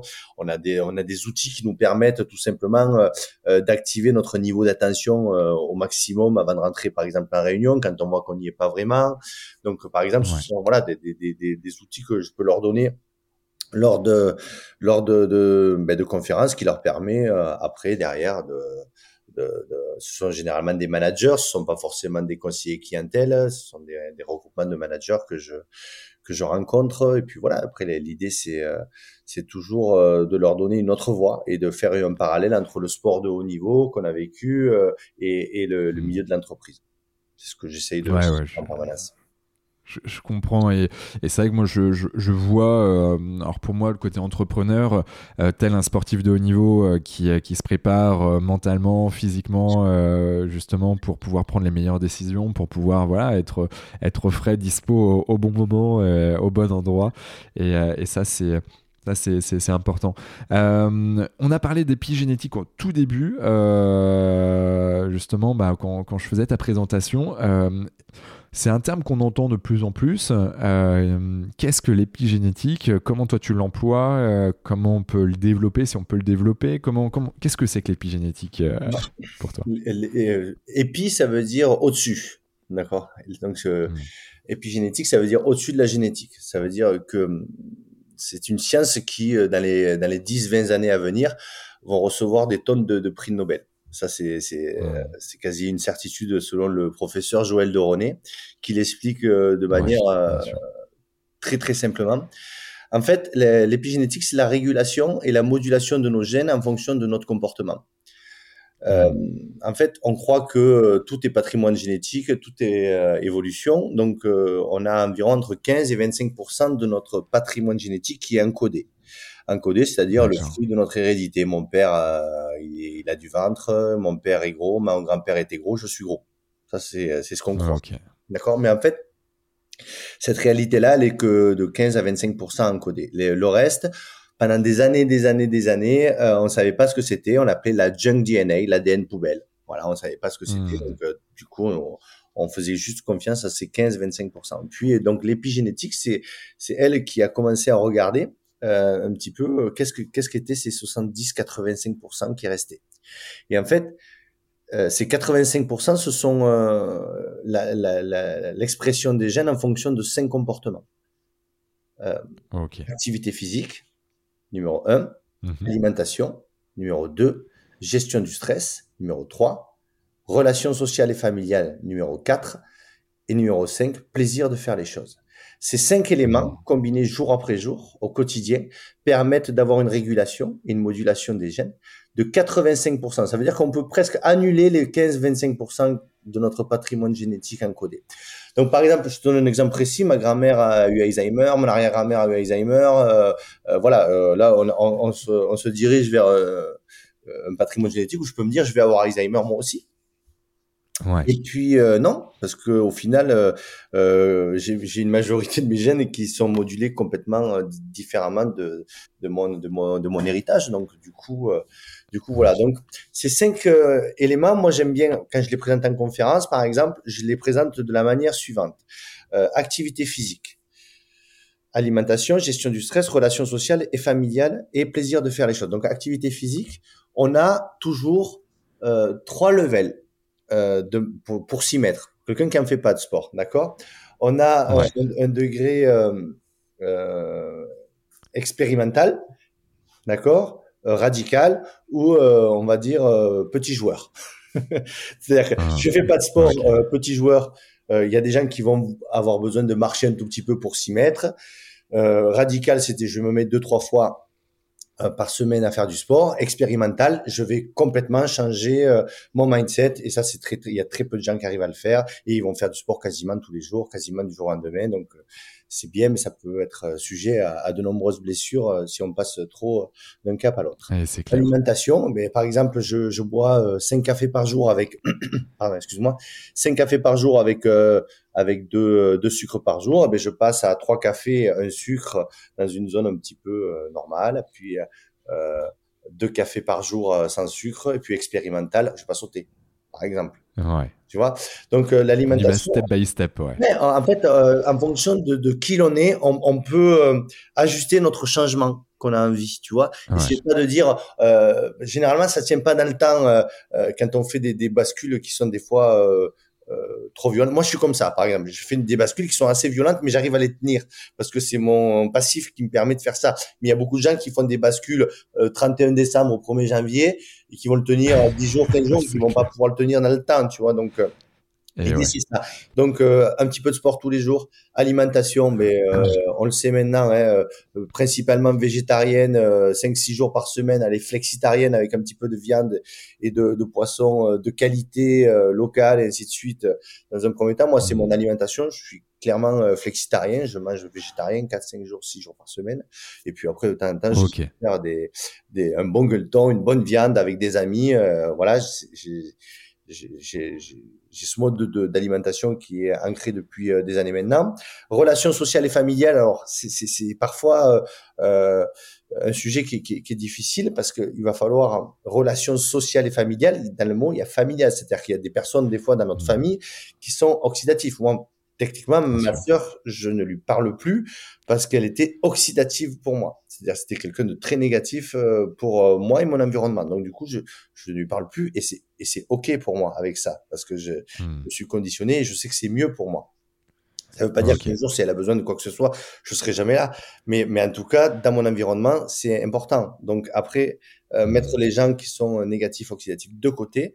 Euh, alors, on dit qu'on est le, on est, euh, on est la somme de nos propres choix, on est aussi la somme des, des cinq personnes que l'on côtoie le plus. D'accord? C'est pas que l'on veut côtoyer, c'est pas que l'on aimerait côtoyer, mais que l'on côtoie le plus. Donc c'est là on est la somme de ces cinq personnes-là. Donc ça veut dire qu'il faut savoir un petit peu mettre euh, des barrières et, et, un petit peu de distance avec les personnes qui peuvent être négatives. Donc ça c'est le troisième pilier. Euh, donc relations sociales et familiales, gestion du stress, ben c'est la méditation, hein. c'est la respiration, c'est euh, c'est tout ça. Donc euh, pareil de manière quotidienne. Et en fait, le dernier pilier de l'épigénétique, c'est plaisir de faire les choses. Alors ça, ça paraît bête comme ça, mais plaisir de faire les choses, ça veut dire quoi? Ça veut dire prendre conscience qu'à ce moment-là, on prend du plaisir.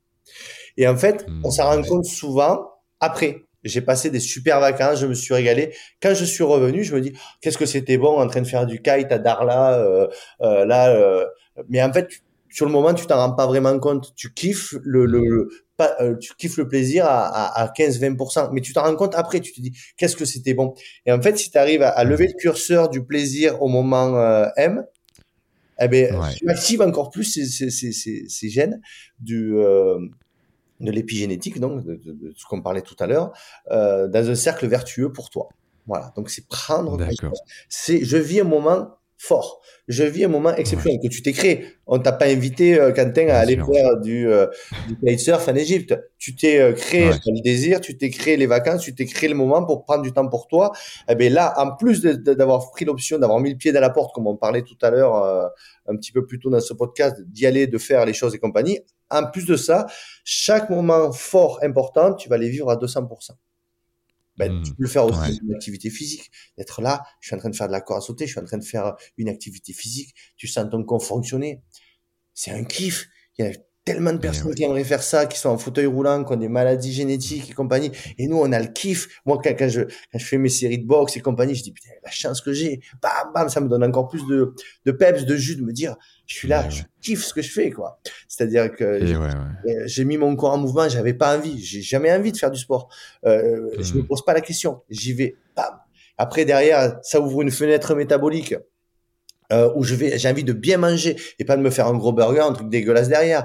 J'ouvre une fenêtre métabolique. Je sais qu'après le sport, cette fenêtre métabolique, elle va me permettre d'avoir une grande réceptivité aux alimentations, à l'alimentation que je vais faire, que je vais avoir. Donc du coup, je vais me mettre des bons nutriments, une bonne alimentation dans mon assiette. Boum, deuxième pilier. Allez, je vais me faire une petite, une petite méditation, 5-8 minutes. Hop, j'ai pas, j'ai le cerveau qui part dans tous les sens. Je fais une méditation guidée. Hop, je mets Christophe André méditation sur YouTube. Tac, je fais une petite euh, méditation Christophe André. Derrière, euh, euh, je vais appeler quelqu'un de, de, positif. Je vais passer 10 minutes en voiture en allant au karaté. Je vais appeler une amie avec qui, qui, a toujours des good vibes. Papa, on va se parler 5-10 minutes. Voilà. et puis après, je vais faire mon cours de karaté et je vais kiffer le, le moment où, où, on a de partage avec, avec tous les gens. Mais voilà dans une journée, j'ai été capable en deux heures et demie de mettre ces, euh, ces cinq piliers euh, dans ma journée. Voilà. et qui change complètement le, reste de la journée et, même pour quelques jours. Oh c'est clair. Ah, tu, tu, viens de me faire rappeler euh, justement quelques bonnes images que j'avais en tête euh, de, mon parcours euh, égyptien la semaine dernière où en effet j'ai eu l'occasion de faire une session de kite vraiment sur le coucher du soleil qui était juste parfaite, les conditions géniales. et puis, puis mine de rien, pareil, tu vois, tu, tu, te dis, bah tiens, si, si je vais faire du snorkeling, c'est cool. Et en fait, il y, a une, y a une journée, il y a pétole, donc pétole, pas de vent. Donc du coup, bon, bah, snorkeling, snorkeling, on se retrouve, il y avait 40 dauphins là où on était. Euh, et, donc là, tu te retrouves, on est 10, et euh, c'est juste fantastique. Tu es dans l'eau, euh, bref. et là, tu kiffes, et là, tu es sur le moment présent. Ça, c'est top. C'est top. Il faut avoir conscience de ces moments-là. Ils sont, ils, sont, ils sont comme les fleurs du cerisier, ils sont, ils sont fragiles. Donc il faut, il faut les capter, il faut les vivre intensément, pleinement. Euh, et puis après, c'est ce qui te motive et qui te rebooste après pour ta vie quotidienne, au final. Eh ouais. Non, mais je suis, je suis mille fois d'accord avec toi. Merci, euh, merci pour, pour tous ces partages. Est-ce que tu as un endroit dans le monde euh, où tu t'es senti particulièrement euh, voilà, connecté à la vie, où tu te sens bien, toi? Alors, le Japon, j'y suis allé en, en 2009 et j'y retourne dans un mois. Trop bien. Voilà, en fait, euh, on est, en fait, je voulais pas me marier à la base. J'ai dit à ma femme, euh, elle est espagnole, le mariage c'est très important. Donc j'ai dit, ouais. marie, euh, je suis ok euh, pour ça. On se marie. Par contre, je choisis le voyage de noces. Elle m'a dit ok. J'ai dit le Japon. Elle m'a dit top. Donc on est parti au Japon là-bas et on a fait Tokyo, Kyoto, Osaka, Okinawa. Okay. Euh, ça a été incroyable émotionnellement parlant. Euh, on rentre dans, dans, un pays où le, le, le respect, euh, euh, des uns et des autres est, totalement incroyable. L'état d'esprit est complètement euh, euh, inverse à nous en fait. Hein. Donc du coup, on a passé 20 jours top et quand je suis revenu, j'en ai ramené des acouphènes. C'est-à-dire que ah, ouais, quand j'ai atterri à Orly, à Roissy, Charles de Gaulle, la première chose que j'ai vue en sortant de la passerelle, c'est tous les trolley là de, de, de pour mettre les, bagages qui étaient un bordel de partout. Et là, j'ai mes deux oreilles qui se sont mis à siffler et j'ai des acouphènes depuis 2009. Donc c'est mon héritage. Hein. Je, je, me rappellerai toujours de ce voyage au Japon parce que euh, voilà. Et je me dis qu'elles vont partir dans un mois euh, parce que je vais y retourner. Je vais les, je vais les relaisser là-bas en fait. Hein en repartant. Alors, je, te tiendrai au courant si ça a vraiment marché. Tu m'envoies un petit WhatsApp. Voilà, bah si, si, euh, si, mes oreilles ne sifflent plus, parce qu'elles sifflent en permanence euh, depuis, euh, depuis ce jour-là. Mais, euh, mais bon, j'ai appris à, à, voilà. Donc, le Japon, ça a été vraiment ce côté traditionnel, zen, respectueux qui m'a bougé toute ma vie. Puis après, moi, je suis, un, je suis quand même un passionné des États-Unis. Dans leur mindset sport, dans leur mindset euh, tout est possible, tout est euh, let's go. Et puis euh, voilà, mon fils est à fond là-dedans aussi. Donc je pense que notre avenir se, se traduira ou se terminera peut-être à, mi-chemin entre ici et, et là-bas. Voilà, parce que on a besoin de ça. J'ai j'ai fait le marathon de New York en 2014, je le refais l'année prochaine. Euh, ouais, trop bien. Mes amis, dix ans, dix ans plus tard, euh, je j'ai fait une compétition à New York. Je suis allé une quinzaine de fois à New York, euh, à Los Angeles euh, deux, trois fois. C'est vraiment, voilà, on se ressource quand on va là-bas, et, et, je suis euh, dix fois plus motivé quand je reviens euh, des États-Unis à chaque fois. Donc, euh, ouais. Je ne vais pas dire que j'ai loupé ma vie, mais, mais je te dis, je suis né au, au, au mauvais endroit. Je, je, me sens plus en, phase et, et à ma place là-bas. Le seul truc qui m'aurait euh, beaucoup, beaucoup peiné euh, si je devais vivre aux États-Unis, c'est l'alimentation. Bien qu'ils soient en train de beaucoup changer en Californie et tout ça, maintenant on arrive à, à super bien manger. Mais il y a, il y a 15-20 ans de ça, c'était très, très compliqué de manger un petit peu, un petit peu sain, un peu healthy, quoi. Voilà. C'est clair. De, de bien bouger. T'es es plutôt côté est ou côté ouest? Euh, côté Est pour le dynamisme, côté Ouest pour le lifestyle. voilà. bien. Okay. Non, mais en fait, si je devais vivre quelque part, ce serait plus Miami parce que c'est à 6 heures de, de quoi, ouais. En tout cas, c'est moins loin. Ouais, c'est vrai que ça va. Los Angeles, ça commence à piquer en termes de, de voyage. Miami, c'est euh, c'est il euh, y, a, y, a, tout ce qu'il faut. Il y a un côté un petit peu latino parce qu'il y a une grosse euh, communauté euh, quoi, cubaine. Euh, voilà, donc euh, nous on a on est quand même très ancré euh, dans le latino parce que ma femme est espagnole, donc on a on a aussi ce mode de vie là à la maison, hein, de, de partage, de de voilà de parler espagnol. Ça parle espagnol souvent à la maison aussi, donc du coup c'est c'est plutôt cool. Et là-bas, euh, ma femme est un petit peu un poisson dans l'eau parce qu'elle peut parler espagnol de partout, donc euh, elle parle pas anglais, donc euh, elle se sent bien. Mon fils se sent bien, il adore le basket, donc euh, Miami, c'est wow, ouais. important. Et, et voilà. Quoi. Donc, ouais. Okay. Et puis quand tu es à Miami, tu peux aller à New York assez assez rapidement. Donc, tu as ces deux villes mmh. qui sont quand même qui sont quand même top topissimes.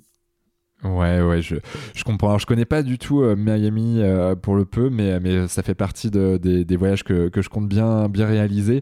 Euh, c'est vrai que moi, je connais plutôt bien la côte ouest, donc ouais, San Francisco, pas mal Los Angeles. J'y suis allé plusieurs, à plusieurs reprises et, et, notamment le quartier vers Venice Beach, tout ça là, je, j'aime beaucoup ce, ce, ce, coin. Ah ouais, c'est, c'est top. Entre le, le lifestyle aussi est super et je trouve qu'il y a une énergie. tu ressens une énergie qui est, qui est assez dingue là-bas et les gens mangent en effet correctement, tu as, bon, un écosystème cool, quoi. Ouais, Exactement. Ouais, c'est top ici. Côté spiritualité, tu m'as parlé en effet avec le karaté que bah, tu avais un, un, mood un peu spirituel, justement, où tu te mets dans des conditions euh, pendant quelques secondes pour, bah, pour lancer ton, ton kata ou lancer en tout cas ton entraînement. Euh, quel rapport tu as avec la spiritualité, si, si c'est cette partie-ci? Alors moi, moi je, je, alors je suis euh, athée déjà en termes de, de religion, mais en termes de, de spiritualité, euh, euh, je suis comment dire, je, je, suis je suis assez connecté au, à la, au shintoïsme, d'accord? Ouais. Même si j'ai pas assez de connaissances là-dessus pour me permettre d'être d'être euh, d'être euh, très très précis sur ce sujet. Euh, en fait, quand je suis allé au Japon, j'ai ressenti une espèce de, de, de, force et de puissance de, de ce qu'il y a au-dessus de nous, hein, tout simplement, mmh. euh, très très présente chez chez les Japonais euh, eux-mêmes, et ça m'a assez secoué. Voilà, donc okay. je pense qu'il y, ben, y, a une force supérieure. J'arrive pas à la nommer si c'est Dieu, si c'est si c'est le Bouddha, si c'est, j'arrive pas à la nommer parce que euh, je me suis jamais penché dessus. Puis je me dis que j'ai que 43 ans. Qu'est-ce que je vais faire si je me penche sur tous les sujets euh, trop tôt? Donc euh, j'aurai euh, un autre pan de ma vie où où, où, où, où je développerai plus cette, cette, spiritualité. ce qui est sûr, c'est que j'essaye de j'essaye de, de mettre de mettre du sens dans, dans, tout ce que je fais dans ma vie. j'ai aujourd'hui, je vis un petit peu plus euh, près de la nature parce que je suis au milieu des vignes et ainsi de suite et, et, et je ressens de la spiritualité aujourd'hui un petit peu plus dans la nature. Voilà, ouais. je, je, je, ressens, euh, je suis plus observateur euh, de l'évolution des saisons, de, de l'éclosion des bourgeons des arbres, de, de, de je, je, je, ressens de la spiritualité dans, euh, dans le jardinage. Voilà, des choses que okay. je, ne faisais absolument pas quand j'avais 20 ans, 25 ans. c'était à des années-lumière de moi. Mais aujourd'hui, j'arrive à me recentrer grâce à, grâce à ces éléments-là. Je regarde la beauté dans l'imperfection. Voilà. Voilà, j'essaye d'aligner ce qu'on appelle en japonais le kokoro, le cœur et l'esprit en permanence. Et en fait, l'idée de, de, ces moments-là, c'est pas de jardiner pour dire je, je, je, jardine, c'est pour te dire, je, je, suis concentré et pleinement présent dans l'action que je suis en train de faire, même si c'est ramasser des feuilles. Hmm. Ouais, ouais je, suis, je suis assez en phase et, des, des, fois je me retrouve euh, ébahi euh, et, presque béat devant, devant la nature. Tu sais, une feuille, tu regardes un peu comment elle est. Ou même l'autre jour, je coupais un, un, chou rouge. Et en fait, quand tu coupes un chou rouge en deux, par exemple, c'est fantastique, c'est magnifique les, les, les, couleurs et puis euh, l'architecture qu'il y a derrière. Tu coupes une carotte, c'est pareil. On regarde pas forcément tu vois, tu la coupes en rondelles, tu regardes, et ben en fait, tu as plein de petits cristaux, ce genre de choses, tu vois. C'est c'est vrai, mais après, on, est, on dit euh, Dieu est dans les détails, parce que tu parlais de, de, de, de God, God, détails, mais c'est ça, voilà. Tu te dis, euh, euh regarder tout ce que j'ai pas regardé parce que parce que j'étais plus jeune et fou plus tôt, quoi. Et puis on a on a d'autres aspirations, mais là maintenant, on, on va regarder d'autres d'autres choses qui vont euh, qui vont nous émouvoir de la même manière qu'un concert de, de, Rihanna nous aurait ému 15 euh, ans plus tôt quoi. Voilà. On a d'autres aussi. Ah mais carrément je suis carrément en phase. Comment tu fais pour être une meilleure version de toi-même? Euh, je me pose toujours la question de, de ce, des penchants que je peux améliorer déjà dans, ah, euh, dans les différents, déjà sur moi, euh, avant de, de, de, de m'améliorer sur ce que je représente par rapport aux autres, par rapport à mon fils, par rapport à mes élèves et compagnie. Déjà, euh, quelle version je peux je peux améliorer? Là Par exemple, je sais qu'en ce moment, je médite plus beaucoup et il faut que je m'y remette. Donc, je vais recréer un, cercle d'habitude. Hein, euh, euh, voilà. Donc, trois semaines, trois mois, hein, 21-90. On sait que 21 jours, c'est euh, c'est le temps qu'il faut pour créer une habitude, 90 euh, pour créer un mode de vie. Donc euh, voilà, je vais m'y recoller et puis le voyage au Japon va me permettre dans un mois de me de me remettre un petit petit coup de boost là-dessus. Donc toujours ben, toujours avoir ces, ces, phases un petit peu de, ben, de, de j'ai lâché là-dessus et ben je vais reprendre euh, je vais reprendre un petit peu plus euh, intensément euh, tel ou tel secteur que, que je peux lâcher. On a parlé d'épigénétique, c'est ces cinq piliers qui régissent ma vie. Mmh. Donc du coup, voilà, quand je, je quand je vois que j'ai, je regarde un petit peu trop BFM TV ou un truc comme ça, ben baf, pour avoir une version de moi-même, ben je, je, je cut du jour au lendemain et je, je regarde plus et, et je vais me nourrir de choses positives du jour au lendemain. Il y a que comme ça que tu arrives en fait. Euh, pour moi, c'est une fausse idée de se dire euh, euh, quelle est la meilleure version de toi-même, parce qu'en en fait, on arrive à être euh, dans une meilleure version que quand on passe par une mauvaise version. C'est-à-dire qu'à un moment donné, on peut pas être toujours à, à, se niveler vers le haut en permanence. Il faut qu'on ait la vie est ainsi faite. Il faut qu'on ait des, moments un petit peu de down pour pouvoir remonter. Alors l'idée c'est que euh, les moments de down ne soient pas trop down, ils soient un petit peu de manière à pouvoir remonter plus haut. Et en fait, ça fait, tu sais, comme les courbes un petit peu que tu vois. Euh, euh, dans, des, dans des trucs économiques où ça monte, ça descend, ça monte, ça descend, mais au final, ça monte tout le temps. Euh, ben, Exactement. Ouais, J'aime bien aussi me mettre dans des périodes un peu où, de lâcher prise totale où je vais faire entre guillemets un peu de la merde et mmh. physiquement je veux faire un peu moins de sport, je veux faire de manière à, me recréer euh, un boost et, et, de me dire de me dire c'est ok j'ai fait n'importe quoi je l'assume et maintenant bam je, je me remets euh, dans un mood euh, hyper positif tu vois on peut pas être linéaire en fait la vie elle est pas linéaire donc on peut pas être linéaire donc il faut accepter de faire faire de la merde et c'est bien et j'aime bien cette mmh. expression de dire et c'est ok pour moi de dire j'ai fait de la merde euh, je l'assume totalement euh, je suis pas parfait donc, euh, du coup, euh, je fais de la merde euh, en tant que mari, je fais de la merde en tant que papa, en tant que coach. Ah, j'ai le droit. J'ai le droit. Voilà. nous, on est juste. L'idée, c'est de, de, de, le capter, de dire, OK, là où je suis, puis comment je peux, je peux passer l'étape d'après derrière. Il y, avait euh, Denis Troche euh, qu'on a reçu, qui était le, premier, euh, la première personne qu'on a reçue sur ce podcast. Denis Troche, qui est l'ancien entraîneur du Paris Saint-Germain au foot dans les années 90 et qui est devenu coach mental donc dans le sport de haut niveau. je pense notamment, voilà, un des derniers champions du top 14. donc là, c'était Clermont. Alors, il y a, a 5-6 ans, je crois maintenant. Mais et, en fait, donc Denis nous racontait justement sur le niveau de confiance. C'est exactement pareil dans sa vie globale talent pour être meilleur, mais il y a des hauts et des bas. C'est qu'on a confiance en soi et puis on a moins confiance en soi. Et puis en fait, on sait que sur toute une vie, en fait, ça augmente. Mais euh, c'est comme les, schémas boursiers. Euh, en effet, ça monte, ça descend, ça monte, ça descend, mais globalement, ça monte. Et c'est ça qui est à prendre en considération. Mm. Il faut toujours qu'il y, ait, un feedback au final, un retour d'expérience. Et euh, tu vois, moi j'ai une amie japonaise qui nous organise le voyage au Japon dans un mois là, et, c'est très compliqué pour elle parce qu'elle est japonaise, nous on est français, donc dans l'état d'esprit, quand elle a un message sur WhatsApp, les gens y répondent quasiment un jour après, alors que eux, c'est, c'est très carré, c'est très rapide. Et elle m'a dit, comme ça, elle, s'appelle Choco, elle est exceptionnelle, et elle me dit, Christophe, c'est très compliqué, mais bonne expérience pour moi. C'est-à-dire que pour elle, c'est-à-dire que, que voilà, elle a du mal à, à recentrer les informations parce que tout le monde est très diffus alors que eux sont très mmh. carrés. Et elle m'a dit cette phrase qui m'a, je trouvais incroyable. Elle m'a dit, c'est très compliqué, mais bonne expérience pour moi. Donc même quand c'est compliqué, même quand l'expérience qu'on a voulu vivre euh, a, été un fiasco total, ce doit être, ce doit être une bonne expérience pour euh, pour l'avenir. Hmm. Je trouve ça magique euh, cet état d'esprit qu'ils ont à, à, faire de, des, des, bonnes comme des mauvaises expériences, une expérience qui est enrichissante pour la suite de ta vie. Et ouais, j'adhère complètement. Est-ce que tu as un gris-gris, une croyance que tu n'oses pas forcément crier sur tous les toits, mais qui, toi, en fait, ben, dans les, les moments de down, tu, tu passes à l'étape d'après, tu arrives à franchir tout ça? Euh, Non, non, moi, je vais, je vais taper, moi. Je vais, je suis désolé, hein, c'est le karaté, donc euh, j'ai des sacs de frappe, euh, j'en ai deux ici, j'ai, j'en ai au club.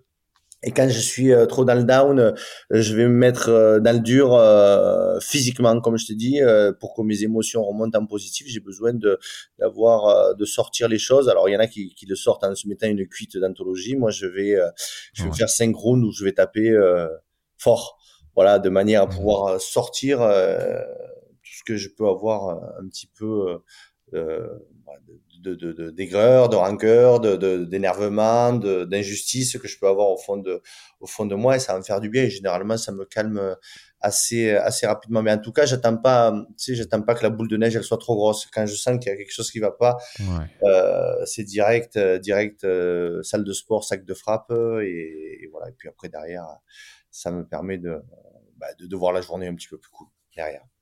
Ouais. Ça marche.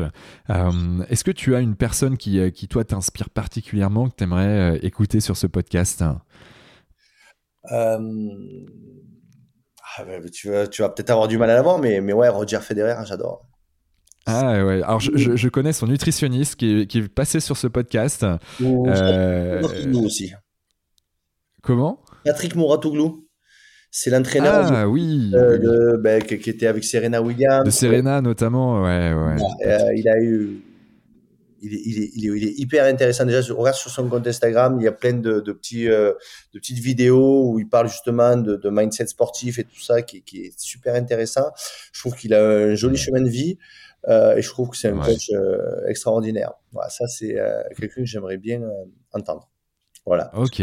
C'est vrai que euh, j'ai pu euh, l'écouter sur certains podcasts de mes confrères. Je pense à Génération Do It Yourself de Mathieu Stéphanie, où euh, il y, a, y a aussi un, comment il s'appelle, Paradox. C'est le, nom de la société de ce mec-là, je me souviens plus. bref, où, où Moratoglou est passé. D'ailleurs, sa biographie est géniale. si, je sais pas si tu as eu l'occasion de la lire. J'ai lu celui-là, là, je suis en train de le relire actuellement. Ah, d'accord. Le livre ah, ouais. Patrick Mouratoglou, Éduquer pour gagner. Voilà, qui prend Et ouais. euh, des jeunes pour euh, les amener au, haut niveau. Je l'ai lu il y a, il y a quelques mois, je le relis aujourd'hui. Parce qu'on a toujours des lectures différentes des livres euh, 10-15 années plus tard. Voilà. Ça, c'est. je suis je fonctionne aussi comme ça. Il y a des moments, tu sais, des, des, phases où tu te dis, ok, je sais que je l'ai lu quelque part, mais j'ai besoin de me rafraîchir. Et justement, bah, avec un angle, un prisme différent, tu, tu bah, as la clé de, de ce que tu es en train de développer. Exactement. Euh, comment on peut te joindre, Christophe? Est-ce qu'il y a un site internet particulier? Est-ce qu'il y a une comment on peut te joindre si celles et ceux qui veulent te joindre pour, bah, pour euh, progresser, te suivre et, bah, sur, euh, de manière assez classique sur les réseaux sociaux déjà, donc euh, sur Facebook et Instagram, hein, Christophe-Pétania. et puis après ensuite sur ben, sur le alors le site internet du, du, du coaching c'est www.mycoach-petania.com et après, euh, pour l'Agora Sport Concept, c'est agorasportconcept.fr, voilà où il y a euh, toutes les infos euh, des salles de sport avec les plannings et ainsi de suite. Et puis il y a un mail dessus, bien sûr. mais bon, déjà sur les réseaux sociaux, c'est c'est la manière la, plus directe. Et puis généralement, je réponds je réponds assez rapidement à, ben, à, tous les, toutes les questions qui, qui peuvent m'être posées. Voilà. Ok. Bon, en tout cas, on mettrait tout ça dans les notes du podcast euh, pour que bah, les gens puissent te suivre et, t'envoyer les messages si, si besoin est euh, derrière. Top. Est-ce que tu as un dernier mot à dire à nos auditeurs? Bah, Écoutez, de, bah, prendre, de prendre soin de soi, de, de prendre cette notion d'épigénétique. C'est toujours euh, important d'écouter les choses. Euh, mais c'est aussi important de, de, les noter, de les écrire. Moi, j'ai sur mon application de notes, par exemple, de, de, mon iPhone, je note tout ce que je vois passer parce que les paroles s'envolent et les écrits restent. Donc, euh, du coup, si euh, si je les écris de manière quotidienne, eh s'il y a des informations qui vous ont été intéressantes dans ce podcast, revenez un petit peu dessus, renotez-les de manière à pouvoir euh, les relire un jour quand vous êtes dans le métro, quand vous êtes euh, dans le tramway, euh, et, ça va vous ramener un petit peu à, à ces moments-là, et, c'est pas c'est pas du temps perdu du coup parce que voilà donc du coup moi je fonctionne comme ça, je, je note tout de manière à pouvoir avoir des traces écrites de de tous ces moments de partage que je peux avoir avec avec les gens, donc ou des informations qui ont été importantes. Euh, les livres, pareil, je surligne tout, je prends en photo, je mets sur euh, sur note. J'ai absolument tout. Je peux te dire que j'ai mon cours de sushi que j'ai pris il y a 10 ans euh, noté, comme mon cours de tennis que j'ai pris il y a 6 ans. j'ai absolument tout noté. ça me permet de des fois de revenir dessus et puis aussi de voir le chemin qui est parcouru. Donc voilà, écrivez. Écrivez, c'est pratique hein, avec les, les, iPhones. A même, on peut tout faire en vocal, donc on perd pas de temps de, de, de prendre quelques notes audio ou, écrite. Voilà. Ouais. Les paroles s'envolent, les écrits restent. Bon ben, Super mot de la fin. Merci infiniment, Christophe, pour, euh, bah, pour notre échange. Euh, et puis euh, voilà, hâte de, voir la suite, de, suivre aussi ton fils, voir un peu les, prouesses qu'il qui va nous faire pour, pour la suite de son aventure professionnelle. Et puis, puis bah, toutes celles et ceux qui nous écoutent, ben, je suis encore vraiment très content de, de pouvoir refaire ces, ces échanges avec des, des, personnalités remarquables. Et puis, et puis n'hésitez pas à, à, nous mettre un petit 5 étoiles pour euh, faire remonter voilà, dans, dans les podcasts, euh, ben, dans la santé et le bien-être, parce que mine de rien, on a des invités juste, juste génial et, il, faut, euh, il faut promouvoir tout ça. Merci infiniment encore Christophe et puis, et puis à très très vite. Merci à toi. Et ciao ciao. Bravo. Vous avez écouté cet épisode de Génération Canopée jusqu'au bout. Merci de le partager à au moins 3 personnes autour de vous et de nous mettre une note 5 étoiles avec un gentil commentaire. Au-delà d'en avoir besoin pour être dans le top des classements, c'est hyper important pour nous. Pourquoi? Parce que ça nous permet de toucher un maximum de personnes qui méritent d'être plus heureuses, en meilleure santé et plus performantes. D'autant plus que, plus nous aurons d'abonnés, plus nous pourrons attirer des personnalités exceptionnelles avec tout ce qu'elles ont à nous apporter. Et si vous souhaitez passer un cap dans votre vie, pour être plus heureux, améliorer significativement votre niveau de santé et ou devenir plus performant, toute l'équipe de Canopy est prête à vous bichonner comme il se doit. Vous n'avez qu'une seule chose à faire. Créez votre profil sur canopy.com, Q-A-N-O-P-E-E.com, si ce n'est pas déjà fait, et faire votre check-up bien-être. Du contenu gratuit et des praticiens vous y attendent. C'était Quentin Aoustin et je vous embrasse. Ciao ciao